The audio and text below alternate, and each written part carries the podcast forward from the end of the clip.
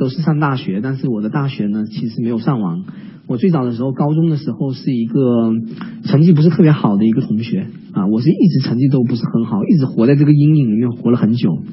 非常憋屈。从初一开始就一直熬到那个高三毕业，所以那段时间呢，其实最痛苦的日子呢，就是在学校里面的课堂上听那些听不懂的知识。但是对于当时来讲，那个社会就是学校的那个社会的标准是告诉我说，这个东西等于未来的前途的时候，其实还是蛮有压力的。所以当时我在高中的时候呢，我就做了几个思考。我说，到底这个东西，学大学、上大学，然后考试这个东西，到底未来有没有搞头，有没有前途？我当时就用了现在很时髦的需求调查法去调查了一下。第一个，我问了那些我的亲戚中读过大学的，我说，你读了大学之后，你觉得上了大学，上了一个不错的大学，这个大学能够给你带来工作中好的体验和好的思考有哪些？有哪些是？非常有必要的，这个过程是不是有意义？我把这些问题问完他之后呢，他的回答是说，哎，好像也没什么用。但是他说，你也不要千万忽略了大学的作用，因为大学呢，可以在大学里面提升一下你的学习能力。哦，后面我总结说，原来你上完大学之后到社会上工作的这个阶段，目的也是为了提升一下学习能力。那我这个东西呢，作为一个参考，我又问了另外的我的亲戚里面上过大学的人，他正在上大学。所以我做了几个样本的采样，那个正在上大学的同学呢，也告诉我，就是我的我的亲戚告诉我说，哎，这个过程其实蛮有意思的，就是以前从高中的老师的高压状态变成一个自由状态了之后，有更多的时间可以打魔兽了。那我说其他呢？其他好像要求也低了一点，还是比较好混的。最后大学拿个毕业证就好。所以我从这两个样本的采样过程中，我当然还问了更多的人，最后得出一个总结说。如果说他们的学习体验，如果万一是真实的，那么如果我这些老师和家长跟我说，非得考一个好大学才有前途的，这个万一有一点的 bug，那是不是我现在在高中的时候做出一些行为的调整，就能够影响我未来跟别人有一些不一样的地方，而不一样的地方就能够带来一些价值？所以当时呢，我是有一个这个启蒙。那后面发现呢，实在这个太难熬了，高中的每一节课几乎都很难听得懂。那怎么办呢？所以到这个时候，一个人最苦之后，我发现那个转机就会来。我想想说，那我这个时候能够做出一个什么改变，又能够提前比别人更多的与众不同？所以那个时候，我呢很偶然的看了一本书，叫做韩寒的那个《零下一度》里面写了一篇文章。其实上大学呢，你无非有两个概念：第一个是经历了一场学习，第二个是拿到了一个文凭。那他觉得他对于文凭的观点不太那么看重。他只在意那个学习的过程和旁听生。哎，我说这个创意挺好，是吧？我对于那个文凭也不太在乎，我能不能就在以后在大学里面蹭点流量？有了这个概念之后呢，我就很放心的在高三高中的最后一年呢，很放心的去自己买一些在当时看来没有用的书，比方说一些人物的传记，因为当时我这个智商和认识能力也只能看一些传记啊，因为那个就是语文课嘛，语文课大家都知道。看完传记之后，我发现传记里面记录的一个人的成长的轨迹呢，好像跟我们现在这个时代，就以前我读高中的那个时代，好像不太一样啊。他们当时很多的这些创业成功的人，其实都是小学毕业或者初中毕业，就好像我现在的投资人学历一定是比我低的，所以高中的时候我就。注入了很多当时觉得没用，但是现在看起来很有用的代码思想和营养。一本书看下来之后呢，当时没有那些朋友圈的信息干扰的时候，一本书是看得很快的。看完了之后，会对这个人整个的发展轨迹、成功的一些要素很好的理解。所以当时我在选择考大学的时候，我就特别淡定。高考的时候呢，我就是很开心的，就看着周围的那些人在考试，因为我也觉得这个考好像也没有什么意义。我在高考的时候真是特别开心的，看了那些人考试，我就坐在那边，基本上选择题随便猜一下就出来了。猜完出来之后呢，我在学生的志愿上填了一个很牛决定，就是当时只填了一个学校叫厦门大学。我当时高考的总分加起来应该也就不到三百分。我当时填了一个厦门大学，其实也不打算去啊，因为我当时心里抱着说呢，可能就做一个走读生也挺好。所以我觉得任何一个创业的起点也好，学习的起点呢。可能就是在那些盲端、细枝末节、不被看好的地方，那个东西是一个反常规的东西，会存在更多的价值和空间。成绩不太好，所以也只能上一个那个军校啊。那个军校呢，其实是一个民办大学和军校合合成的一个教学训练的一个，但它也有学历和文凭，也是不错的。所以当时我去上了之后呢，是一个民办的大学和一个军校结合体，就被折腾的很惨，因为那个是天天要训练，每天早上五点钟吹个哨子，你就得起来跑步的。在那个时候，我发现这个生活发现是突飞猛进的改变。我当时还是保持了一个高中的状态，每天呢不断的去图书馆借书、看传记、借书看传记，还看上瘾了。那老师讲的课呢，其实听的比较少，我就积累了大量的一个人怎么去做事情，一个人怎么去做事情，一个人为什么能这么牛逼的一个大量的数据积累。所以在大学的时候呢，在大二的时候。我就开始想一想，是不是能够在大学里面真的做一些跟别人不太一样的事情，因为我也不是为了那张文凭去学习的，所以最后我觉得做了一个很不可思议，在当时学校里面做的事情。但是我想做一个创业，学校里面有很多女生、男生看一些言情小说，什么左耳右耳之类的。那这些小说呢，因为被看得很厉害，但是看书的体验又不好，所以我就特别想在学校里面开一家体验比较好的一个卖书和租书的一个书吧。那这个时候我需要，当时在大学，我一个月的那个生活费是七百块钱。我希望在大学里面做一个创业，这个时候预算呢是需要十万块钱。所以从七百块钱到十万块钱呢，当时的风险投资概念还不太好的时候，我也问了一圈周围的朋友，说你能不能支持一下我这个想法？大家效果都知道是很差的，因为当时风险投资的概念也不明显，不像现在大学生要创业都 OK。那他在我快绝望的搞了一两个星期呢，快绝望，我也做了很多市场调查的时候，我觉得其实那个时候。在高中的那种比较叛逆的思想，又可以指导我往前进。就是我当时快绝望的时候呢，我觉得，哎，我的这个上课的老师当时给我留了一个手机号，我这个看他这个面相看起来还是不错的，能不能给他发一条短信，告诉他我有一个创业的想法，一个书吧，他能不能支持我？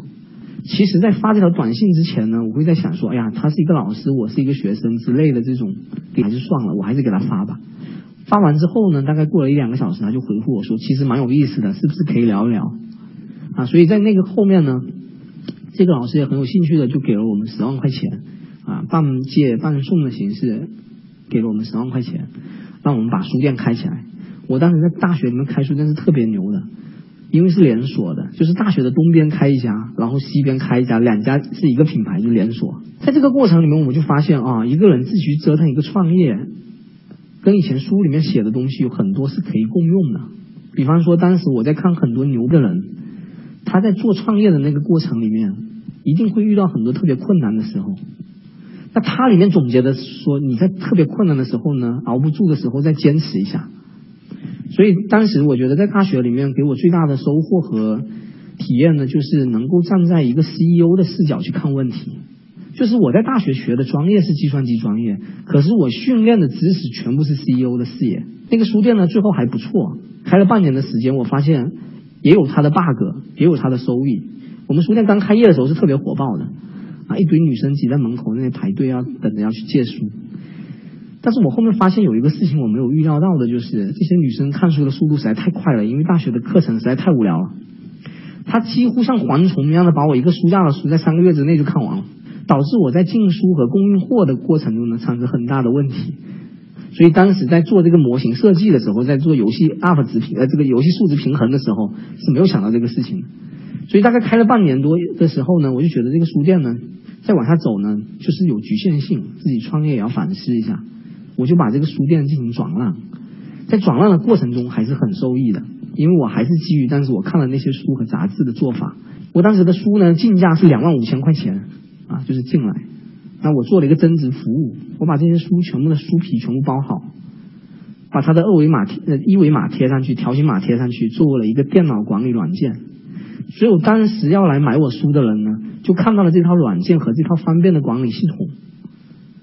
就特别想买。所以那套书我进来是两万五千块钱，加上这个软件，这个软件当然是买来的，不值钱，没有太多的钱，就卖了四万五千块钱，在这里赚了两万块钱。啊，然后呢，那个店铺呢，当时我谈下来的时候呢，也是比较便宜，后面租出去又涨了一倍的价格。所以我在大学的时候，哎，我发现这些书里面学的知识，对于真正一个实操性的知识来讲，还是非常有用的。那基于这些看了一些有的没用的书呢，还有当时订了很多这种杂志来看，我发现呢，还是想做一些其他的事情。但是在大学，你们知道成绩是更不好的，因为都没上课嘛。这个时候，我觉得关键点又来了。就是我这个时候，如果正常一个人要跳下去创业，我们要选择一个什么行业？所以当时呢，因为我看了太多的行业，我当时的资金储备量又很少，所以我基于这些信息的分析，我觉得还是要做一个我自己又可以很擅长又不太需要去拼爹的行业。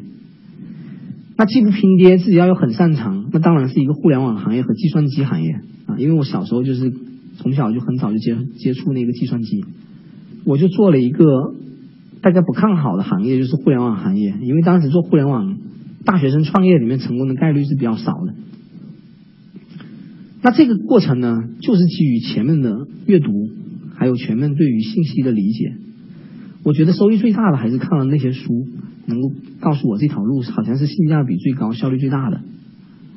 所以最后大学毕业的时候，这个也是我做微博的起点，因为大学没毕业，毕业证也不想要了，就出来了，看起来是大学毕业。起点也很低啊，自己拿了几张信用卡，然后就开始创业了。也当时也没想太多，我觉得互联网行业还是不需要太多的资金的。所以那个时候我就在最早在那个做了一个网站，这个一个创意的网站。网站上面呢需要很多的流量。那我是想一想，如果要流量的话，能不能在一些社区里面去获取一些流量？我就看到了豆瓣网。那这家网站呢，我觉得是当时很火爆的，就是用户量的忠诚度比较高的网站，跟我的那个创意网站的人群也比较契合。我就试着去用我的想法去分析了一下豆瓣的社区，我发现这里面有很有特点，因为当时的大部分人在小组里面，他都是一个休闲和玩的心态，而我要在这个里面网站里面呢，能够宣传我的产品，我就必须要去研究它，所以我就发现。里面其实有很多的需求是在玩的时候你是体现不出来的。比方说，我当时做了一个创意类的小组，在豆瓣里面两三个月、三四个月的时间的用户累积就超过了那些累积了两年多的小组。我后面发现那些小组其实是几乎没有运营的，是靠人群和口碑推起来的。而我通过人群的运营去运营的时候，用户增长就特别快。这个很像我后面开始做微博的时候。因为当时大部分玩微博的人都只把这个当做一个信息传播的工具，而正常一个用户在上面发的内容，你一天也就发一篇，其实最多也就转一转。可是如果你那个时候能够花一些精力，花一些思想的投入，全天候的时间去做一个频道，我相信这个时候的效率和成长和收益，肯定是比那些纯粹去玩的人会高得多的。那你一注册账号发现一个问题就是。大部分的账号，新浪自己已经开完了，新浪财经、新浪娱乐、新浪体育、新浪新闻，然后除了新浪不开的，其他的品类也都被所有当时的记者媒体开完了。所以这个时候，如果要作为一个草根，你在家里只有一台电脑的时候，怎么样找到一个切入点去切入这个市场？所以当时我就想，哎，互联网的整个发展，一开始最早出现的，除了有门户、有个人网站之外。还有一个品种是大家很需要，但是又去忽略了，就是搞笑。因为你的生活压力很大，所以你要到社交媒体去找到一个释放，所以看一看笑话呢，可能是一个需求。但是当时主流的微博里面都是大部分是新闻的东西，没有这些做搞笑的内容在出现。那现在我们会觉得说，哦，你在优酷里面做一个视频，如果做搞笑的，可能播放量会有三千万，叫万万没想到。如果你在微博里面发一些好玩的帖子，可能会变成冷笑话精选。可能会变成暴走漫画啊！可是当时你要想想看，在信息还不是那么完善的时候，大部分的新闻就是资讯，资讯就是新闻。所以当时如果你作为一家公司成立这个公司的主营产品是冷笑话，这个公司绝对不要傻，也几乎看不到商业模式。可是呢，当时我是觉得说这个还是很多人需要的，又能够找到一个新闻媒体不去做的点啊，所以我就做起来了。所以我整个的创业经历，从你看高中开始是一个不太成功，大学开始也不是很成功，但是也开始折腾，到整个微博、微信出来的时候呢，我觉得还是有一个规律。整个时代在发展的时候，我们每个人需要获取很多信息，这些信息的获取呢，我们尽量找到那些比较好的信息去看，好的信息看完了之后，能够再应用到一个工作中。嗯，这个说起来比较虚吧。好，那我开始总结一下。所以当时微博出来的时候呢，就涨了很多用户，当时涨了一百万的用户啊。刚刚有后面有人问我说怎么找到投资人，我觉得也比较简单，因为我当时看了很多书嘛，看了很多书里面书里面告诉我说，除了你在最难的时候要坚持一下之外，你还是要去找到一个好的一个投资，因为当时的很多杂志已经开始报道风险投资了。所以当时我在微博上呢，我就看到各种各样的投资人，我给他发了很多的私信，因为他们都在关注冷笑话啊，因为他们也有需要搞笑的需求。但是发了二三十分出去呢，你会发现其实真正回复的人是寥寥无几啊。当时发了很多大佬，都是带微认证的，粉丝都不少的。那最后呢，有两三个人回我说，嗯，不错，挺好，多努力。所以直到有一个投资人呢，比较草根的叫蔡文胜，他在这边开微博，那我就发现，哎，这个人其实投资的很多项目都是比较草根的，而且他对草根的理解确实比较透彻。我还专门查了他的百度百科，所以查了他的百度百科之后，我就做了一个决定，我说一定要转他一篇文章，因为这样才他才会关注我。果然，在我转了一篇他的文章之后，他就关注我了。那后面我就想，如果我直接让他。投资我这个有点傻，那基于呢，我对投资人当时也看了不少书嘛，我觉得说，哎，还是要有一个东西对他有价值的。那文胜呢，当时是做域名投资的，我自己的网站呢也是想买一个域名，但是当然没有那个预算，没那个钱。可是我至少可以问一下这个投资人，是不是能够可以卖给我。所以我就在微信，我在那个微博的私信里面给他发消息说，哎，能不能有一个机会，我想买一个域名。投资人呢也是确实比较接地气，也是让我特别佩服。他能当场就给我回复了一个手机号和一个 QQ 号。你想想看，一个大佬马上给你回一个 QQ 号、一个手机号，这个也是特别难得的。最后呢，我就跟他相约在北京，然后我们聊了很多关于一个网络的看法。然后呢，他又邀请我到厦门。我觉得这个过程呢，我们其实都没有聊我自己做的这个项目我觉得投资人在看我们的过程呢，更多是对一个人的判断。那后面我想想，他为什么投资我？我觉得第一个，他可能希望投资一个呢特别好学的人，因为他也不知道微博、微信未来会长成什么样。但是一个人如果有充分的学习能力，特别热爱看书、热爱学习的话，这首先是第一个相对靠谱的。第二个，当时我也取得了一个阶段性的成绩，一百万的用户，在微博里面也是领先的啊，也是第一的。所以呢，我觉得这个他也会比较看重。那第三个点呢，就是我还会去学习一下这个投资人他之前的材料和经历。我后面发现这个也是投资人他特别擅长的点，就是他去分析一个事情的时候，他能把这个公司的创始人之前的投资人是谁，之前这个投资人有什么故事，这个创始人有什么故事，一五一十的讲得很清楚。所以我觉得我跟投资人之间呢，还是有很多学习上、思想上这些东西的共性的时候，其实投资已经很快了。所以当时我们就谈了几分钟，那我也没有太大的需求，他也没有没有对我太大的要求，所以就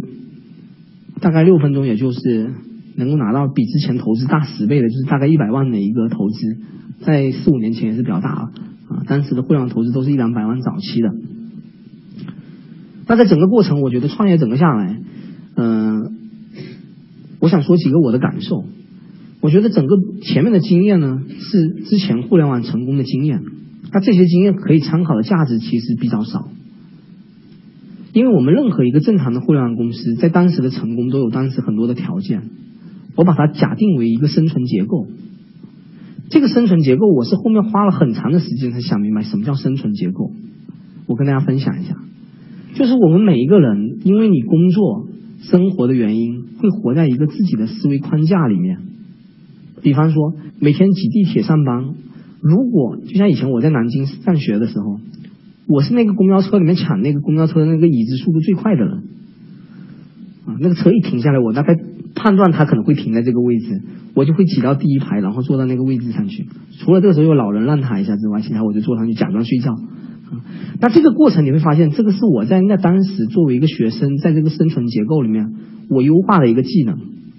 可是，如果当我们把这个技能不断优化熟练的时候，你会发现，其实这个世界有大部分的人跟你的生存结构是完全不一样的。而这个生存结构对一个人的思考的限制是最大的。比方说，我当时做微信和微博，我总结了特别多的方法论，什么头像要设计的好啊。名字要起的不错，然后呢，账号呢你不需要有太多的个性，只要有不断的内容能够提供给用户就好了。你想想看，这个在当时的那个网络环境里面是最适合的。可是现在呢不可以了，现在你要用更强大的创意、更好的个性，甚至你可以在微博上骂人，你可以获得用户，当时是不可以的。所以你想想看，任何一个时代和任何一个时间里面，这些东西都是限制我们思考的。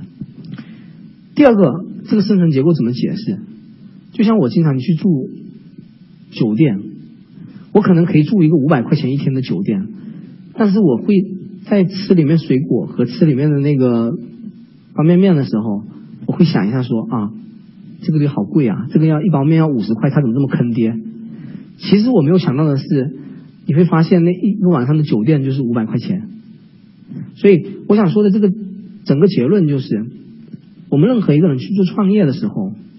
我们要深刻的理解说，我们的生存结构是什么，然后呢，我们基于的那个时代的背景是什么，然后基于这个去做我们自己的调整。